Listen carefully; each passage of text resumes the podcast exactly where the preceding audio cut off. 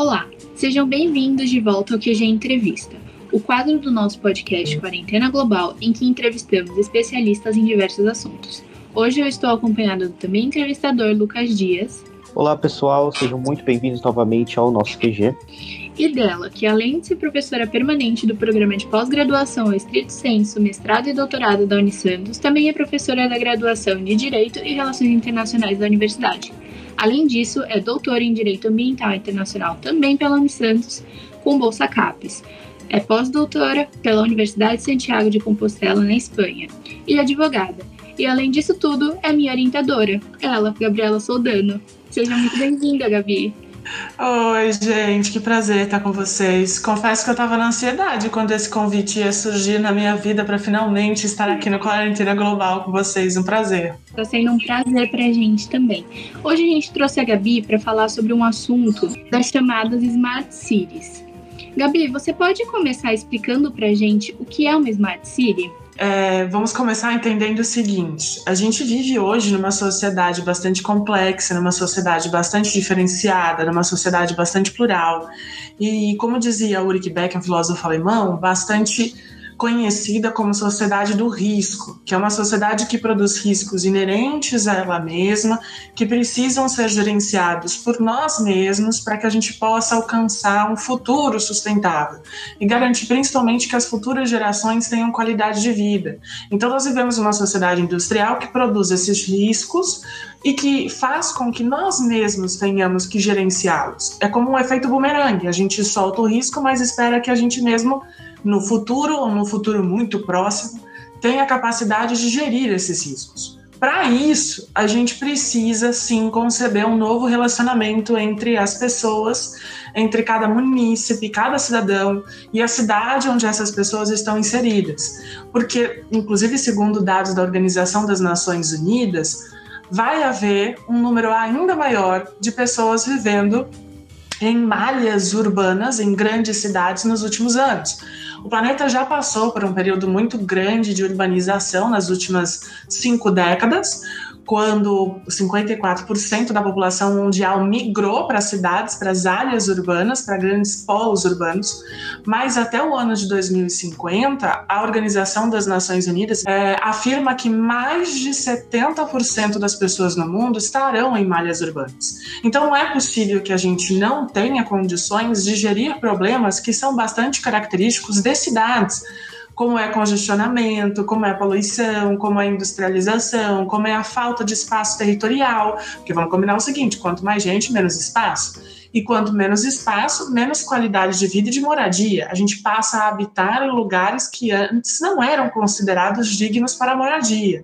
Então a gente passa a ter criação de assentamentos irregulares, a gente passa a ter desperdício de água, a gente passa a ter mau uso de efluentes, a gente passa a ter muito mais quantidade de resíduos sólidos. Esses problemas são derivados de uma sociedade de risco, lá do dizer de Ulrich Beck que eu comecei falando para vocês. Mas é preciso que a gente gerencie estes riscos. É preciso que a gente torne e se forme uma nova arquitetura mundial em torno dessas cidades. Trata-se de um planejamento urbano adequado, que incentive não só a produtividade, a qualidade de vida, a identidade de cada cidadão, principalmente no que diz respeito ao pertencimento daquele cidadão na cidade onde ele está inserido, mas que pense em revitalizar pontos enfraquecidos, gerenciando aqueles riscos que eu apenas exemplifiquei em alguns casos, mas criando novos estímulos para que a gente mantenha a eficiência dos espaços urbanos, das malhas urbanas, e ao mesmo tempo forneça serviços adequados para a população, com qualidade de vida, com meio ambiente adequado. Quando a gente pensa nessa realidade e insere as novas tecnologias neste contexto, eh, permitindo crescimento sem implicar na diminuição de benefícios que é, são inerentes em viver numa cidade ou que viver na cidade pode representar, o que se inclui aqui, obviamente, desenvolvimento sustentável, expandindo estruturas básicas, garantindo igualdade de recursos, igualdade de acesso a serviços que são disponíveis e estão disponíveis na malha urbana. Quando a gente pensa em novas tecnologias para fazer esse gerenciamento, a gente está pensando em smart cities. As smart cities é, significam basicamente uma gestão adequada da cidade, a expansão urbana do uso adequado de todas as tecnologias disponíveis para que as cidades possam atender às necessidades dos seus munícipes, dos seus cidadãos, lembrando também de pensar num futuro de desenvolvimento sustentável. Na, na célebre frase, né, que é o título de um dos documentos mais importantes da ONU, no futuro o que queremos? Quando a gente pensa numa conectividade promovida por tecnologia da informação, por comunicação, por fluxo de dados, quando a gente pensa nessas novas possibilidades proporcionadas por tecnologia, usadas em aliança das cidades em prol das pessoas que estão vivendo cada vez mais nas cidades. Então a gente está pensando no Smart City. A Smart City alia a sociedade, planejamento urbano, obviamente, com questão de novas tecnologias, uso de tecnologias para isso, e, é claro, a administração pública. Então, é a gente formar uma estrutura inteligente a serviço da população, que esteja na cidade. Então, é você pensar de que forma a cidade pode atender os interesses da população, promovendo inclusão, igualdade, bem-estar, mas com o uso de novas tecnologias. Aqui em Santos, um ótimo exemplo seria ter a prevenção de enchentes em locais que a gente sabe que, via de regra, estão uh, uh, suscetíveis a terem uma maior quantidade de enchentes sempre que chove um pouquinho mais, aqui sendo um pouquinho mais irônico. Então a gente teria condições de prever com antecedência maior quando essa chuva viria, de que forma poderíamos atuar nos espaços urbanos a evitar as enchentes dentro da malha urbana, quando que o mar subiria de nível e viria a entrar dentro da nossa cidade, como acontece em alguns momentos específicos, principalmente aqui na Podra Praia. Então, é promoção do desenvolvimento sustentável. E, obviamente, a gente está falando de dois exemplos muito básicos, a gente pode usar isso para tecnologia em toda a situação, porque, inclusive, com satélites. Então, se você abrir o seu GPS, você usa a tecnologia satelital. E essa tecnologia pode ser utilizada a favor das cidades, transformando as cidades para o desenvolvimento sustentável. É, então, quando a gente alia essas novas tecnologias e essas possibilidades da cidade, nós estamos promovendo smart cities, cidades inteligentes, né? Uh, inteligente no sentido de uso de tecnologias em prol de cada cidadão. Primeiramente, eu quero te dar aqui uma boa tarde. Obrigado de novo por estar aqui presente conosco. Quando a gente comenta um pouco sobre o discurso das smart cities, é, eu percebo que é uma tendência que a gente vem acompanhando em muitos lugares do mundo. A gente percebe que isso está evoluindo cada vez mais, é um novo modelo de se pensar, e ela parece uma, uma iniciativa muito moderna, e eu diria que talvez aí seja um bom passo para o nosso futuro. Mas é, eu queria aqui perguntar para você, principalmente em relação, você tocou no, no termo de desenvolvimento sustentável, eu queria aqui trazer para você mais ou menos uma seguinte pergunta o desenvolvimento e o planejamento dessas smart cities. Então, ele precisa levar em conta necessariamente também uma maneira de desenvolvimento sustentável para ser, de uma certa forma, eficiente e eficaz para a sua própria população. Perfeito. Até porque desenvolvimento sustentável tenta ou tem a ideia de aliar ambiental, é claro, meio ambiente ecologicamente equilibrado, mas ao lado disso, outras duas bases muito importantes, que é econômico e social. Quando a gente coloca esse tripé andando, e obviamente esse tripé não pode estar manco, tá? Os três têm de andar juntos ao mesmo tempo, avançar Igualmente, lembrando, então, portanto, de ter crescimento econômico, mas do lado do social e da proteção ambiental. Lembrando de ter crescimento econômico do lado da igualdade social e de proteção ambiental. De nada adianta a gente ter o crescimento econômico se abandona o aspecto do meio ambiente, porque no futuro o social estará invalidado. É, um, o meu orientador é, de mestrado e de doutorado, o professor Gilberto Passos de Freitas, sempre fala a seguinte frase onde existe degradação ambiental, também existe degradação social. Isso é uma verdade, porque se a gente não tem um meio ambiente é, é, efetivo, com qualidade para sobreviver, então nós também não temos uma igualdade social certa. Porque, como eu disse no início, nós passamos a morar em residências, em assentamentos urbanos que não são ideais e nem garantem qualidade de vida e de moradia. E a gente passa a entrar num ciclo não virtuoso ou num ciclo vicioso que é justamente o que a Smart City tenta quebrar, promover o benefício da população aliado às suas necessidades. Então, não é simplesmente jogar a tecnologia no meio da cidade, mas é entender o que é que essa população precisa, aonde essa tecnologia pode atuar melhor a favor da população, de que forma a gente pode promover esses três lados do desenvolvimento econômico, ambiental e social, lembrando de atender aqueles interesses. Então, é preciso pensar em assentamento. Então, como é que eu posso contribuir para esse assentamento, lembrando o que vai junto com ele? todas as questões, por exemplo, de malha urbana, de resíduos sólidos, de saneamento básico, de luz elétrica, para que se possa ter uma efetiva qualidade de moradia. E isso, obviamente, pode ser contribuído com as questões inteligentes com as questões de tecnologia, claro. E você bem disse, é uma expressão e é uma configuração urbana que tem crescido muito nos últimos tempos, que tem sido promovida nos últimos tempos com bastante rigor até por parte de políticas públicas e privadas, principalmente no que diz respeito à responsabilidade social, justamente para promover ambientes mais qualificados para essa população. Gabi, a gente sabe que aqui no Brasil, questão meio ambiente é uma questão muito problemática. A gente tem muitas pessoas, tanto no poder quanto no poder econômico, né? Que eu digo algumas empresas, que não se importam, não se importam. É, não, é, não é um tema debatido, como na Europa, por exemplo. A Europa já percebeu a, a importância da preservação do meio ambiente. Então, assim, a gente já teve falas do presidente, a gente, é, a gente tem um ministro do, do meio ambiente que, que diz coisas como passar boiada enquanto tem a cortina de fumaça da Covid. Quais são os, os grupos políticos, os apoiadores políticos desse projeto no Brasil e como elas podem ser implementadas no, no país, né, sobre todas essas circunstâncias? É, essa, essa configuração, essa nova configuração das cidades não pode ser, nem tem como ser implementada se a gente não pensar em todo mundo contribuindo para isso. É no sistema de governança que as cidades funcionam como inteligentes. É no sistema de governança que as cidades funcionam smart cities. E num sistema de governança que permita a participação ampliada, né? É óbvio que as políticas públicas, mérito aí do poder executivo, precisam ser implementadas por uh, agentes públicos, mas não podem ser formuladas, como eu disse antes, desassociadas às necessidades da população.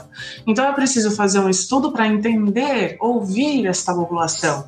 Então, por exemplo, audiências públicas, que é outro tema muito desvalorizado no nosso país. E aqui vou fazer uma brincadeira com quem estiver nos ouvindo. Garanto que de 10 pessoas que estão nos ouvindo, 9 nunca foram uma audiência pública ou nunca se interessaram a ouvir algo que é dito durante uma audiência pública. E é óbvio que isso é uma realidade que nós passamos no nosso país, mas que não deveríamos ter. Porque é nestes momentos de oitiva da população que se forma também os ouvidos do poder público para os nossos interesses. A gente precisa aproveitar todos estes atos de ouvidos abertos do poder público para que a gente possa demonstrar os nossos interesses, as nossas necessidades como população. A audiência pública é um destes mecanismos. Nós temos o plano diretor, que é o estabelecimento, por exemplo, das necessidades das cidades de acordo com as suas zonas porque toda cidade tem zonas, são mais ou menos os bairros, divididos os bairros da cidade. Obviamente, as necessidades da ponta da praia não são as mesmas da área continental de Santos, por exemplo, não são as mesmas da entrada de Santos, por exemplo. Então, nós temos necessidades diferentes dentro da mesma cidade. É, e isso é muito claro. Não preciso nem utilizar o exemplo de Santos, a Baixada Santista, o mundo está aí para comprovar isso. As necessidades da população são diferentes dentro da mesma localidade. Então, o plano diretor visa atender a necessidades de todo mundo, dividindo as cidades em zonas, para que crie elementos necessários de atendimento das necessidades em cada uma dessas zonas, em cada uma destes bairros. Então, isso não pode ser feito sem governança. E como você bem disse, o poder privado, as empresas, por exemplo, também precisam atuar neste setor porque muitas destas novas tecnologias podem ser promovidas, implementadas e criadas pelo setor privado. Então é preciso também o que nós chamamos de compliance, de responsabilidade social, de entendimento de que sem meio ambiente nós não teremos um futuro sustentável para as futuras gerações. Não sequer teremos futuras gerações e a pandemia de novo está aí para provar isso. Porque, afinal de contas, se tivéssemos um verdadeiro desenvolvimento sustentável que alia esses três bases, talvez a nossa realidade, em virtude de um vírus como o caso do corona, fosse diferente. A gente precisa começar a encarar o meio ambiente como necessário para que a gente tenha um futuro, senão não teremos. E é muito difícil pensar na atual conjuntura que nós estamos vivendo, na apropriação do meio ambiente como um bem essencial para que a gente tenha esse futuro de desenvolvimento sustentável. Nós não temos esta mentalidade. A maioria da população não pensa no meio ambiente como um bem que é seu, que é nosso. A gente não encara o meio ambiente como algo que eu sozinha deva proteger. A gente pensa como uma responsabilidade só do poder público. É o poder público que precisa fazer e eu não faço nada. Fico na minha casa esperando a política pública bater na minha porta. Não funciona bem assim. É claro que o poder público precisa implementar essas políticas, mas eu também preciso de educação ambiental porque todo mundo trabalhando junto funciona mais, a gente percorre mais tempo e melhor do que o poder público fazendo sozinho. Já diz o artigo 225 da Constituição que a defesa e a proteção do meio ambiente faz é responsabilidade tanto do poder público quanto da coletividade. Então eu, vocês, quem está nos escutando agora, também tem responsabilidade sobre esse meio ambiente ecologicamente equilibrado. Aí, mas o que é que eu posso fazer? Olha só, se você separar o lixo, você já está contribuindo. Se você não jogar o lixo na rua, você já está contribuindo. Se você explicar para o seu coleguinha, para o seu vizinho, que ele não deve usar toda a água enquanto toma banho, você já está contribuindo. Se você apagar a luz quando sair do ambiente, você já está contribuindo. Se você pensar em pequenas atitudes diárias e se tornar um multiplicador destas pequenas atitudes diárias, ou seja, passar para o próximo, passa para o seu vizinho, passa para o seu coleguinha de sala, passa para o seu amigo, passa para sua mãe. A gente tem condições de criar uma sociedade melhor, porque sem governança não vai funcionar. Todo mundo tem que ajudar para que a gente consiga alcançar este projeto de Smart Cities, inclusive no sentido de movimentação social para pedir para o poder público pensar em smart cities. Na nossa atual realidade brasileira, a gente precisa dessa movimentação social para clamar por smart cities. Muito tem se feito nos últimos anos a partir da vontade popular. Então a gente precisa entender que o meio ambiente é nosso, apropriar-se deste bem incomensurável, que é indisponível, a gente não pode abrir mão do meio ambiente, e a partir daí exigir políticas públicas voltadas nesse sentido. Então, na verdade, nós podemos ser apoiadores políticos, é ter conscientização disso. Nós precisamos sim de educação ambiental para que a gente possa passar a ser um agente ativo, de voz a respeito do meio ambiente.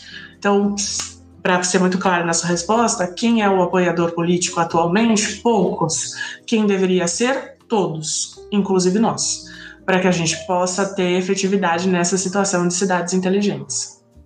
Uma coisa que me chama muito a atenção quando a gente discute esse conceito é na ideia de Smart City, quando a gente vai dessa ideia de que essa movimentação precisa partir do povo, da sua própria população, eu acho que a gente cria muito de uma forma importante um senso de comunidade dentro da própria cidade e que a gente está comentando.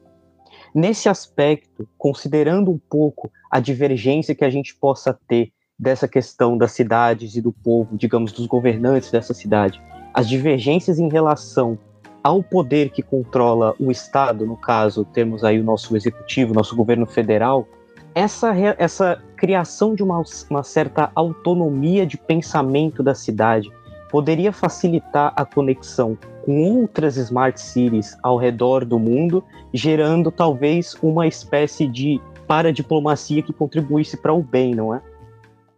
E eu fico mega orgulhosa quando vocês usam para diplomacia, porque foi um conceito que aprenderam na minha aula. Sim, óbvio que sim.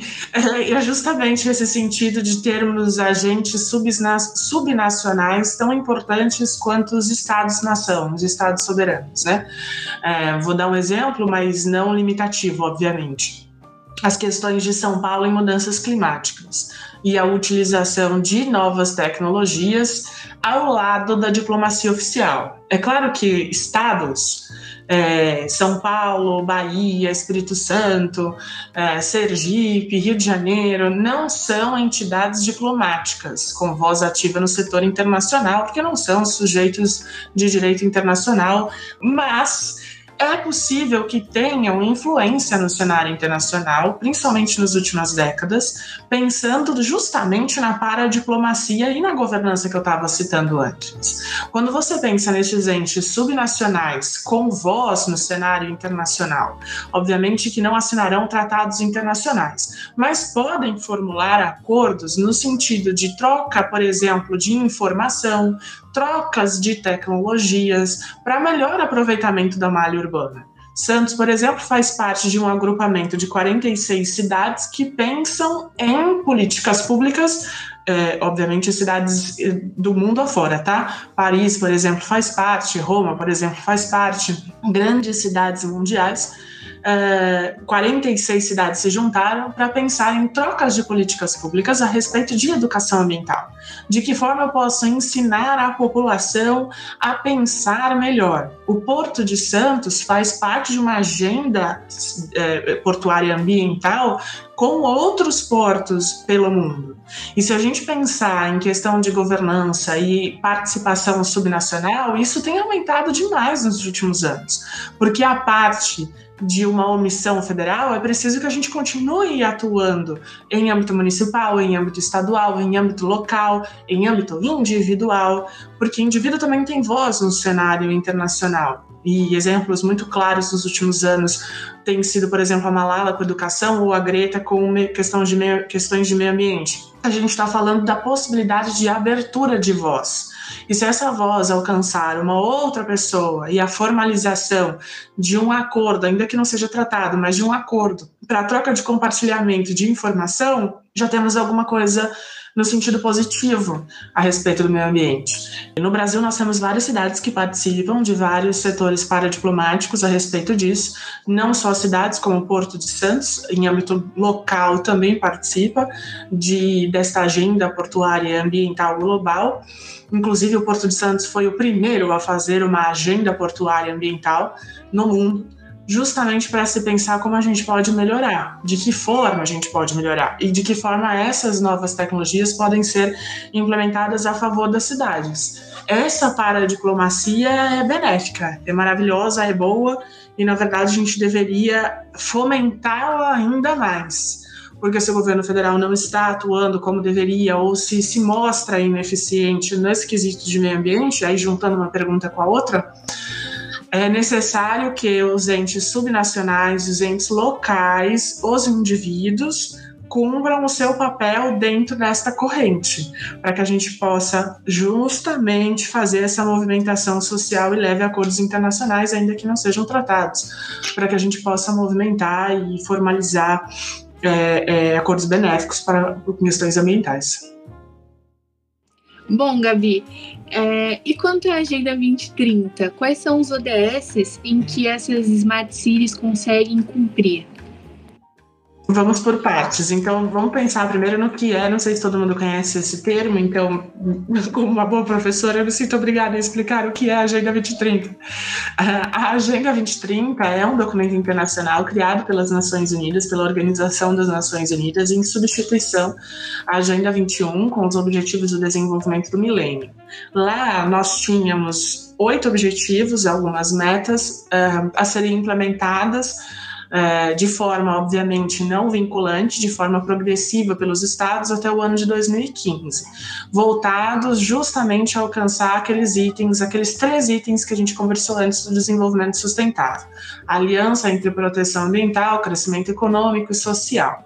Quando chegou o ano de 2015, que esse, esse documento internacional da Agenda 21 teve o seu vencimento, foi preciso reunir novamente os países signatários no âmbito das Nações Unidas, das conferências das Nações Unidas, e promover um novo regime internacional de desenvolvimento sustentável. Aí veio uh, à tona, as, em substituição aos Objetivos de Desenvolvimento do Milênio, o que nós hoje chamamos de Objetivos de Desenvolvimento Sustentáveis, conhecidíssimos ODS. São 17 ODS e mais de 169 metas, porque esses ODS são divididos em várias metas para que a gente consiga alcançar esse desenvolvimento sustentável tanto por parte do poder público como por parte do setor privado. Então, visa criar instrumentos de proteção e alcance desse desenvolvimento sustentável com ações positivas na base de governança, de paradiplomacia também, entre uh, realizar, perceber quais são os desafios das novas, das novas cidades e então implementar, obviamente, aquele desenvolvimento sustentável. Então, é, se a gente pensar em cidades com malhas urbanas adequadas a atender às necessidades e interesses da população, a gente consegue pensar em Uh, conectar essas smart cities com quase todos os objetivos de desenvolvimento sustentável. Todos os sete objetivos estão pautados em temas como pessoas em proteção do planeta, em prosperidade, em paz, em criação de parcerias, e isso para promover erradicação da pobreza, garantia de vida próspera para todo mundo, paz universal, naquele discurso bem Miss Universo, que inclusive está por aqui, já passou faz pouco tempo, o Brasil ficou em segundo lugar, mas mobilizando parcerias para criar um novo imperativo ético a respeito do planeta, é, de alcance universal, mas de forma progressiva, já que os estados não são obrigados de pronto a realizar cada uma dessas metas. Eles, essas metas não são vinculantes. Isso é um documento de soft law, então a gente vai promovendo na medida do possível, conforme os estados vão tendo interesse e condições, inclusive orçamentárias, de realização. Então, se a gente pensar nos temas gerais desses 17 ODSs, as Smart Cities, cidades inteligentes, estão conectadas com todos eles. Mas é possível fazer uma conexão bastante próxima com o ODS 11, que fala em cidades e assentamentos humanos inclusivos, resilientes, seguros e sustentáveis. E os mecanismos que estão contidos nestes ODS, neste em específico, são metas para tornar estes assentamentos urbanos mais resilientes, inclusivos e sustentáveis, com foco especial em criação de sustentabilidade voltada à redução de morte das populações por situação de catástrofe natural, que as novas tecnologias podiam ajudar a prever e formalizar mecanismos de salvaguarda destas vidas inclusive perdas econômicas, diretas e indiretas dessas catástrofes, como, por exemplo, perda de emprego, ou, obviamente, o que é muito claro quando a gente pensa numa catástrofe como um furacão ou um tsunami, perda da própria casa. São perdas econômicas diretas e indiretas. E dentro deste ODS 11, a gente consegue fazer ainda maior conexão com as metas 11.1 11.3 e 11.5. A 11.1 é criar condições para habitação segura, adequada e com preço acessível, além de serviços básicos e urbanização de favelas. Obviamente, esse é o texto que está, é, não exatamente com essas palavras, porque eu não estou lendo neste momento, mas é o texto que está na Agenda 2030 disponível no site das Nações Unidas. Já o 11.3 diz que até 2030, período que tem vigência a Agenda 2030, e por isso ela leva este nome pelos próximos 15 anos, desde 2015 até 2030, aumentar a urbanização inclusiva e sustentável, aumentar a capacidade de planejamento, a gestão dos assentamentos urbanos de forma participativa, integrada e sustentável, em todos os países, sem qualquer tipo de diferença em questões de poderio econômico ou social.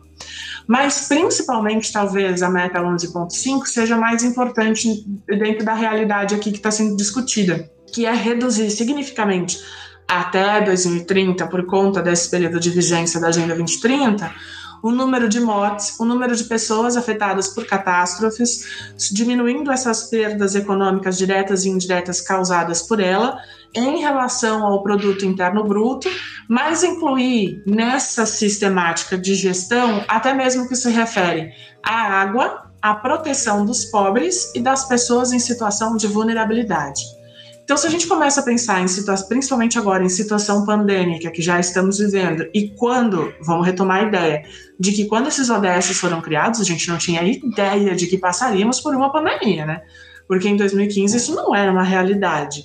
E surgiu agora, de 2020 para 2021, quiçá talvez antes de nossa teoria da conspiração, só soubemos em 2020. Então, é, esses ODS estão pensando em pessoas com vulnerabilidades que vivem em assentamentos urbanos e humanos. E se a gente olhar para isso em situação de pandemia, esses assentamentos estão ainda em maior quantidade. Vamos olhar as questões de refugiados, vamos olhar as questões de realocados, vamos olhar as questões de deslocados, deslocados internos dentro do país. E este número, com a pandemia, se tornou ainda maior de deslocados, de refugiados, inclusive de pessoas traficadas em razões é, é, transnacionais, em razões de pandemia. Então, nós podemos olhar para esse objetivo de desenvolvimento sustentável e para essas metas em específicos, em específico, com a necessidade da gente dispor de instrumentos públicos, além do diálogo entre nós, obviamente, mas para dar fundamentação jurídica para essas políticas públicas, para mudar os paradigmas urbanos, arquitetônicos da cidade, para incluir estas vulnerabilidades e inclusão em todos os âmbitos, tá? Econômico, social e questões ambientais. Não é pensar só na moradia, mas é também pensar no emprego digno, é também pensar na inclusão social destas pessoas na comunidade, como o Lucas disse antes, o sentido de pertencimento ao seu bairro, à sua comunidade, à sua população. Isso também é, é, é muito importante. E esses mecanismos podem ser pensados na atualidade, traduzidos em smart cities através de Smart Cities, com o apoio não só é, do poder público, mas também de organizações não governamentais, de empresas, de universidades, dos vários setores é, do Estado, é, de várias esferas, federal, municipal, estadual, poder local, e além dos indivíduos, é claro. Bom, você comentou aqui muito, eu novamente vou ser a pessoa que está trazendo um pouco isso para a esfera mais governamental, é, aqui foi muito comentado a respeito da questão das pessoas, da, da população e como isso seria benéfico para elas. Quando a gente analisa o cenário do governo federal hoje, principalmente, a gente consegue perceber uma certa resistência por parte dos órgãos governamentais em implementar essas inovações nas nossas cidades? E eu vou ser bastante simplista na sua resposta, Lucas. É claro que sim, por uma questão orçamentária. É, se a gente pensar que estes, estas metas, esses objetivos, esta realidade da nova malha urbana são direitos sociais, são direitos da população, não é só nosso dever, obviamente, nosso direito também, são direitos da população, mas são direitos que devem ser implementados com orçamento. Na, tanto é que eu estou falando desde o início, quando eu comecei a falar da Agenda 2030, na medida do possível, de forma progressiva, a depender da quantidade de orçamento. Porque são direitos sociais onde há necessidade de políticas públicas. E políticas públicas envolvem orçamento. Então, há uma certa relutância na implementação dessas smart cities, porque, primeiro, esse é, apesar de um conceito bastante falado em âmbito internacional, pouco conhecido em âmbito nacional e de, ainda menos conhecido na sua forma de implementação. Ainda se questiona muito como a gente pode implementar. E ainda se tem um certo tabu de pensar que estas tecnologias são caríssimas e inviáveis em todas as cidades brasileiras. Não o são. Pense, por exemplo, num bueiro inteligente que segura o lixo ou uma certa quantidade de, e que depois a prefeitura ou o governo tenha de passar com o caminhão limpando e devolvendo o bueiro no mesmo local. Isso impede que venha assim entupir, encher de água e isso passar para as ruas. Isso não custa uma fortuna. Isso não custa um, um, uh, valores exorbitantes para essa modificação, mas isso demanda interesse político, o que na conjuntura atual nós estamos em falta para tudo e quanto é coisa voltada às questões de direitos sociais. E isso envolve o orçamento. E o orçamento hoje, a demanda é outra. Só que se a gente pensar que direitos, alguns dos direitos sociais, como saúde, educação, assistência aos desamparados e acesso à justiça, fazem parte do mínimo existencial, o poder público, o governo, o Estado tem obrigação de realizá-los. Ele não pode simplesmente dizer: ah, não estou com vontade de fazer hoje nem amanhã, fica para o ano que vem, vou deixar para o próximo governante, para o próximo estadista. Isso não existe porque os direitos que fazem parte do mínimo existencial, como o próprio nome já diz, são direitos mínimos para que a gente tenha uma qualidade de vida necessária. Como é que eu posso falar em saúde, educação, assistência aos desamparados e acesso à justiça sem meio ambiente? Se eu não consigo sobreviver, se eu não consigo respirar, se eu não consigo viver na cidade, eu não tenho como chegar à escola para ter educação. Se eu não tenho uma cidade adequada, eu não consigo pensar em saúde. E, de novo, eu vou voltar na questão da pandemia, porque é questão humanitária e de meio ambiente. Se a gente não consegue ter um meio ambiente adequado em termos de pandemia, não dá para se pensar em saúde adequada e planejamento das questões sanitárias para as futuras gerações. Então, olhando para essas questões de mínimo existencial e pensando no meio ambiente como base e elemento integrante do mínimo existencial, o poder público tem a obrigação de realizar essas políticas públicas. E não pode alegar o que nós chamamos de reserva do possível, aqui entre aspas, tá?